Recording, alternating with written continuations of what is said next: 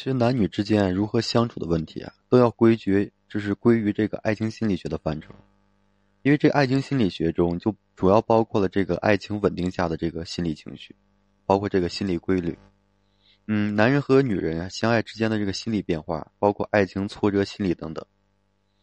因为人是社会性质的，所以爱情也这个受外界环境的影响，比如说金钱地位啊，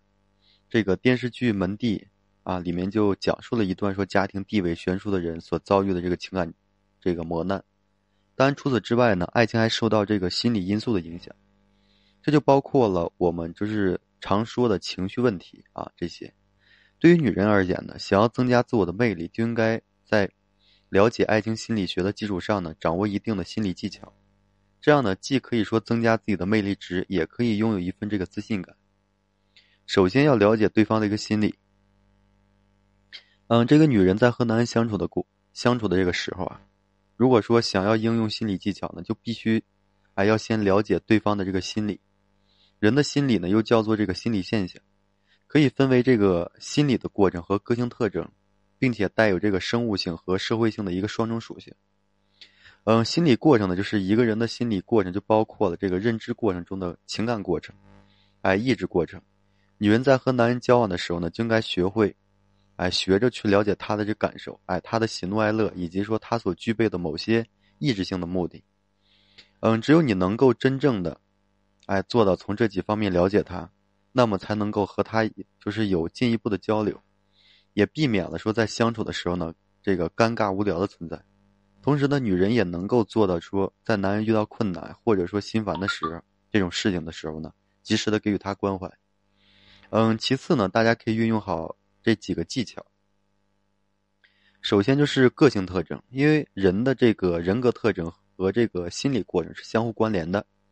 哎，前者是后者的一个反应，就男女之间相处一定是需要一个过程的。而这期间则需要就是女人花一定的时间去了解对方，这包括他的兴趣、价值观、能力以及需求。我们常说，就懂得投其所好的人，往往能够事半功倍啊。女人要想说在和男人相处的过程中啊，做到不慌忙，且能讨对方欢心，就需要掌握啊以上这些个性特征。嗯，徐志摩的这个诗啊，就充满了浪漫的气息，但是他什么呢？太多情，哎，可是对于第二任妻子陆小曼却很痴情。即便说死后陆小曼也没有没有说为他生下一儿半女，他还是爱着这个，哎，陆小曼。原因就在于陆小曼懂这个徐志摩的心理，哎，他能够在文学创作中为徐志摩的这个灵魂助，成为这个徐志摩的灵魂助手，更能够说给予他生活中的温暖和乐趣。